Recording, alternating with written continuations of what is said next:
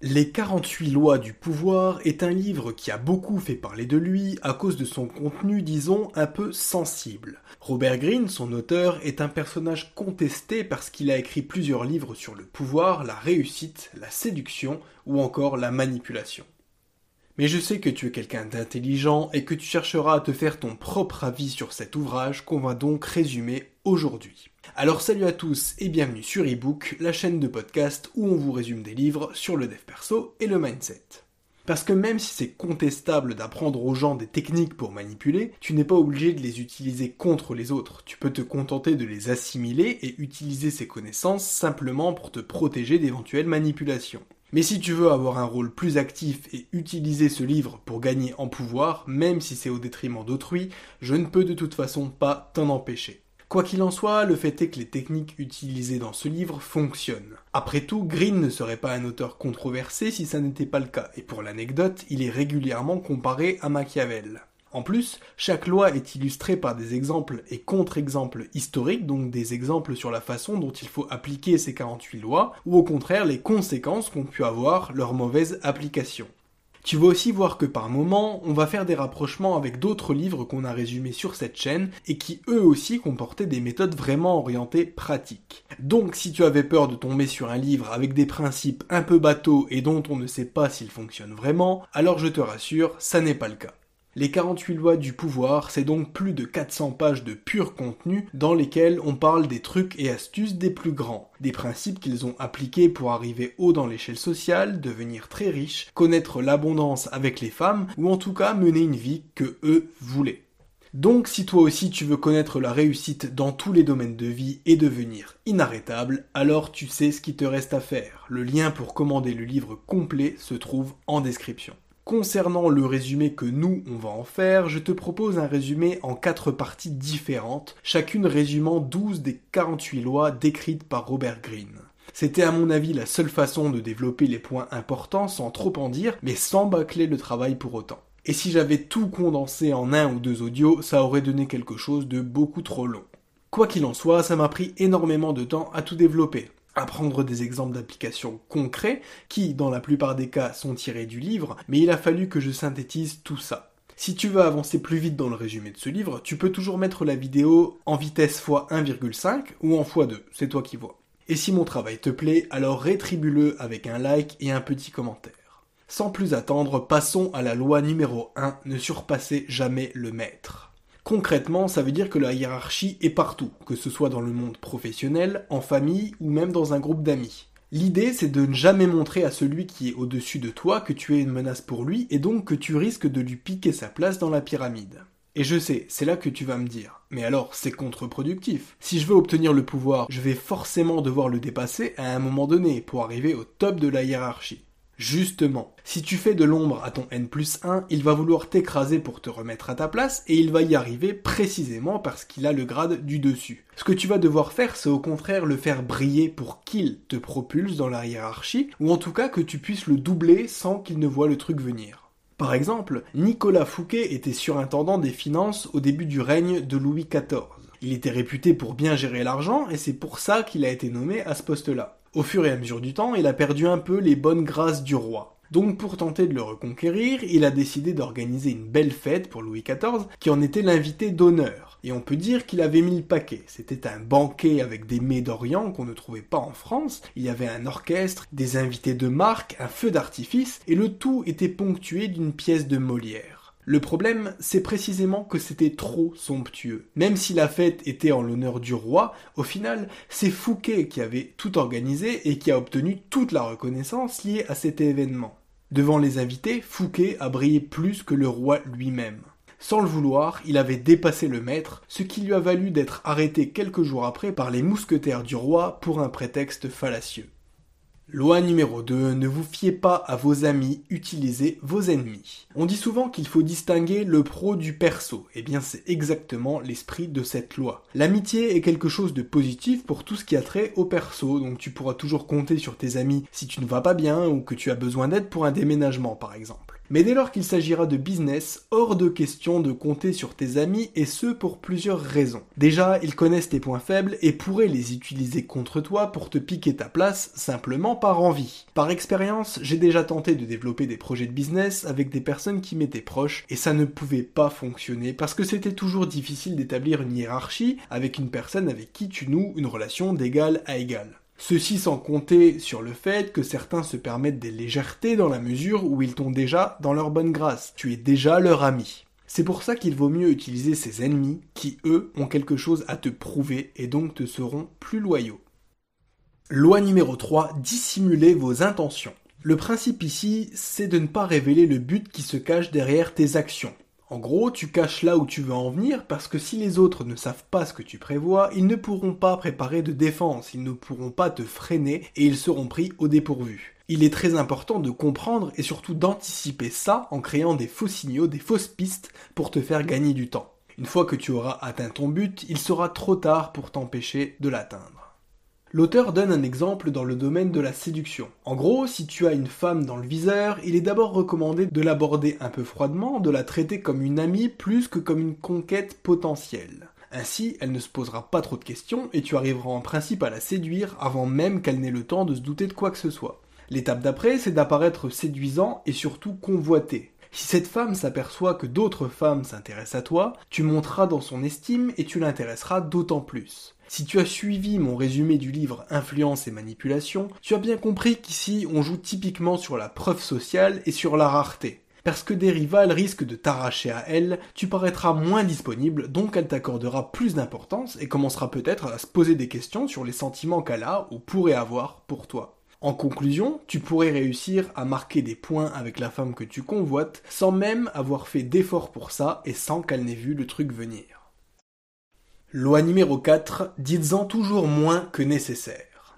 Beaucoup de gens ont tendance à parler trop, à en dire trop sur leurs ressentis ou sur leurs intentions. C'est pour ça que les miroirs dont on a parlé dans le résumé du livre Ne coupez jamais la poire en deux sont si efficaces, parce que beaucoup de personnes ne veulent pas laisser de blanc dans une conversation et au final finissent par lâcher des informations cruciales. Rester vague sur ses intentions, être peu loquace et ne pas parler pour ne rien dire, c'est l'apanage des personnes les plus puissantes et charismatiques de ce monde. En plus, en dire peu limite le risque de dire une bêtise. Au lycée, j'avais un professeur qui disait toujours que la rédaction d'une copie d'examen, c'était comme préparer une sauce tomate. Sur le contenu, il faut faire simple, court et concis, parce que si on en dit trop, ce serait comme rajouter de l'eau dans une sauce tomate. Donc certes, on en aurait plus, mais elle s'en trouverait diluée et in fine, elle serait beaucoup moins bonne. Loi numéro 5, protégez votre réputation comme la prunelle de vos yeux. La réputation, c'est une des clés du pouvoir. C'est pour ça que certaines enseignes s'arrangent pour conserver ou améliorer leur image de marque. Si tu as la réputation d'être quelqu'un de fiable, qui tient parole et qui travaille bien, alors tu auras tout gagné et la preuve sociale fera le reste du travail. Tout le monde se tournera vers toi et à l'inverse, personne n'aura d'intérêt à te faire de l'ombre on se rend bien compte que pour achever quelqu'un sur le plan sentimental, moral ou même financier, il suffit de ruiner sa réputation en lui reprochant publiquement d'avoir fait ou dit quelque chose. Parce qu'au final, même si c'est faux, il planera toujours un doute sur la probité de celui qu'on a accusé. Et du fait de la nature même de l'homme et de son fameux biais cognitif de négativité, les mauvaises réputations sont plus faciles à construire que les bonnes. En gros, si tu as un concurrent direct que tu veux évincer, il est plus efficace et plus simple de détruire sa réputation plutôt que de chercher à améliorer la tienne. Loi numéro 6, attirer l'attention à tout prix. Encore une fois, il va s'agir de fame et d'apparence. L'humain a tendance à retenir uniquement ce qu'il voit, donc il faut savoir jouer de ça, et si tu veux être une personne de pouvoir, alors fais en sorte d'une part d'être visible, et d'autre part que la partie de toi que tu laisses visible attire toujours l'attention. En gros, assure-toi d'être toujours reconnaissable dans la foule et n'aie pas peur d'être une personne controversée. À l'ère d'Internet et des algorithmes, ce sont ceux qui sortent du lot et qui font la différence, pour le meilleur ou pour le pire, qui en sortent gagnants. Et je vais te le prouver avec deux exemples de la vie de tous les jours. Premièrement, et comme on l'a dit avant, on est à l'ère d'Internet. Et plus grand monde ne regarde la télévision. Soyons honnêtes, il y a peu de programmes TV qui s'en sortent véritablement aujourd'hui, parce que les spectateurs ne veulent plus qu'on leur impose des horaires ou des programmes, et donc ils préfèrent utiliser des plateformes de streaming comme Netflix. Mais à côté de ça, on a des programmes TV qui cartonnent, comme tout ce qui est télé-réalité ou encore des émissions comme TPMP. Pourquoi? Parce qu'on y trouve matière à discuter, qu'on y entend des trucs un peu tranchants, parfois même un peu débiles, et qu'on y entend des personnes qui ne font pas du tout l'unanimité. Politiquement, c'est pareil. Les personnalités dont on parle au repas de famille et sur les plateaux TV, ce ne sont pas ceux qui ont des idées et des paroles mesurées, mais bien ceux qui font polémique, qui hurlent sur les journalistes, voire même qui sont condamnés pour des choses qu'elles ont fait ou dit. Leur nom est associé à la sensation, au scandale, et c'est aussi ça qui fait d'eux des personnages charismatiques. Loi numéro 7, laissez le travail aux autres, mais recueillez-en les lauriers. L'idée ici, c'est de faire travailler les autres pour soi et d'en tirer les mérites pour le simple fait d'avoir coordonné une action ou d'y avoir participé même à la marge. En gros, passer pour le roi de l'efficacité alors que tu t'es juste abstenu de faire ce que les autres pouvaient très bien faire à ta place. Si on doit mettre ça en parallèle avec des choses qu'on a déjà dites dans d'autres résumés, ça voudrait dire quelque chose comme fais fonctionner ton cerveau collectif. L'exemple typique, c'est Elon Musk. Même s'il bosse avec acharnement et qu'il dort dans les bureaux de son entreprise, il ne serait pas l'homme le plus riche du monde s'il n'avait pas toutes ses équipes derrière lui et qu'il ne les avait pas formées. Mais comme c'est lui qui a investi en eux et que c'est lui qui est au sommet de la pyramide, alors il en recueille tous les lauriers d'un point de vue moral et financier.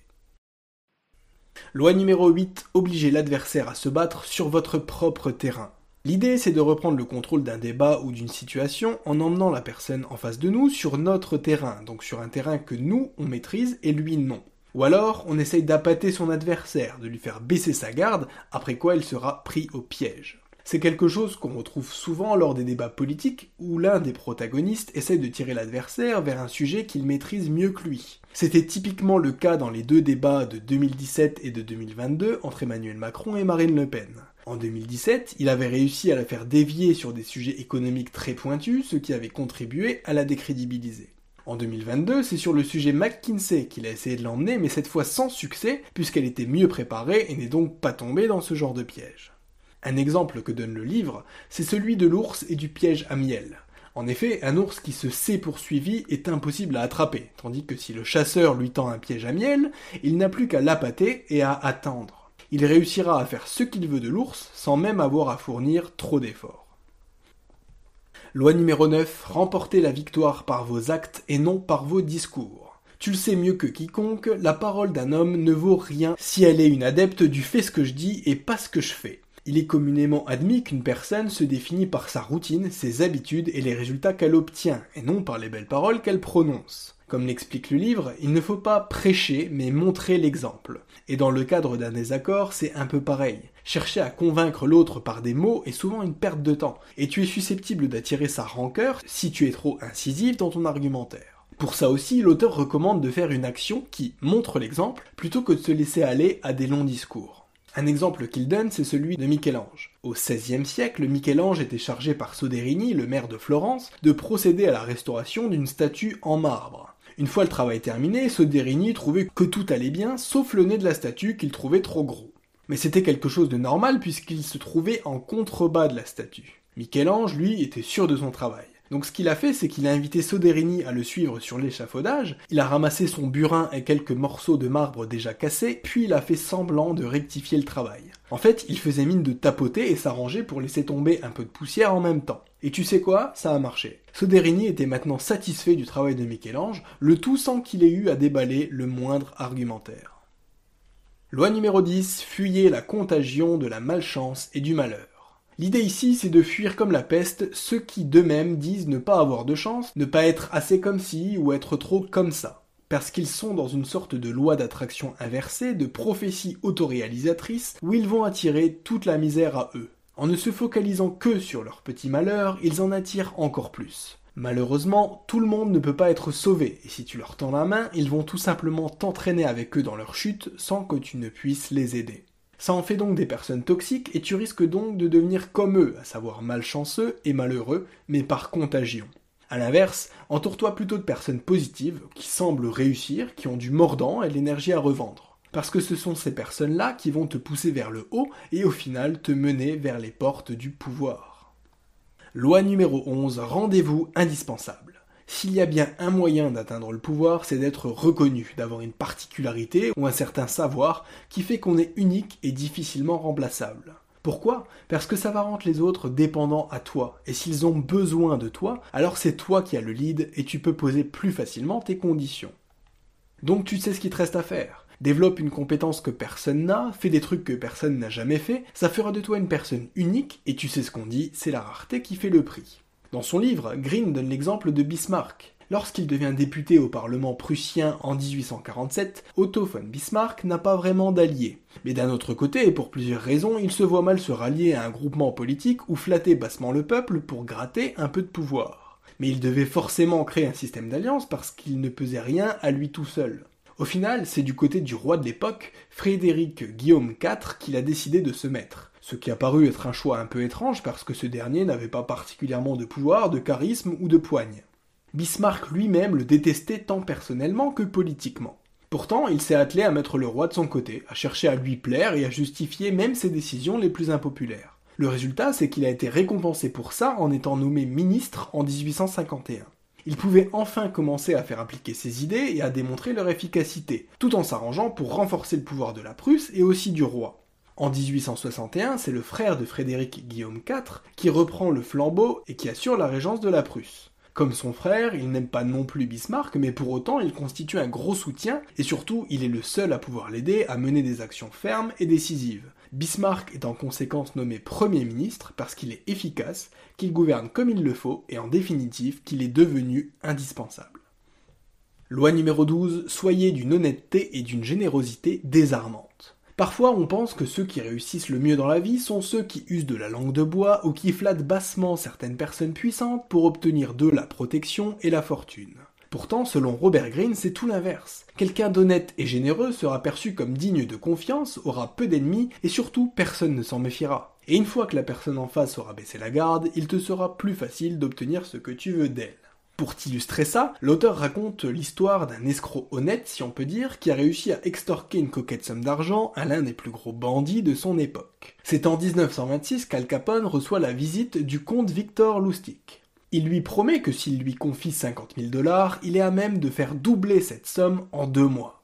Al Capone n'est pas vraiment dans le besoin, mais il accepte de jouer le jeu et confie 50 000 dollars au comte. Évidemment, ce dernier n'est pas du tout à même de faire doubler la somme en deux mois et ne fait d'ailleurs aucun effort pour la faire fructifier. C'est sans surprise que deux mois plus tard, il revient avec un faux air gêné pour annoncer à Al Capone que son plan a échoué, mais qu'il lui a rapporté toute la somme empruntée jusqu'au dernier centime, donc qu'il lui rend ses 50 000 dollars. Al Capone est un peu confus. Pour lui, c'était un coup de poker. Soit le comte était le roi des finances personnelles et il lui ramènerait 100 000 dollars, soit c'était un escroc et il perdait toute sa mise. Donc quand le comte lui rembourse ses 50 000, il s'exclame Seigneur, mais vous êtes honnête. Puisque vous semblez être dans l'embarras, voilà 5 000 dollars pour vous dépanner. Le comte remercie Al Capone et repart avec un faux air étonné. Un faux air parce que 5 000 dollars, c'était le montant qu'il s'était fixé depuis le début. Voilà, cette première partie du résumé des 48 lois du pouvoir est maintenant terminée.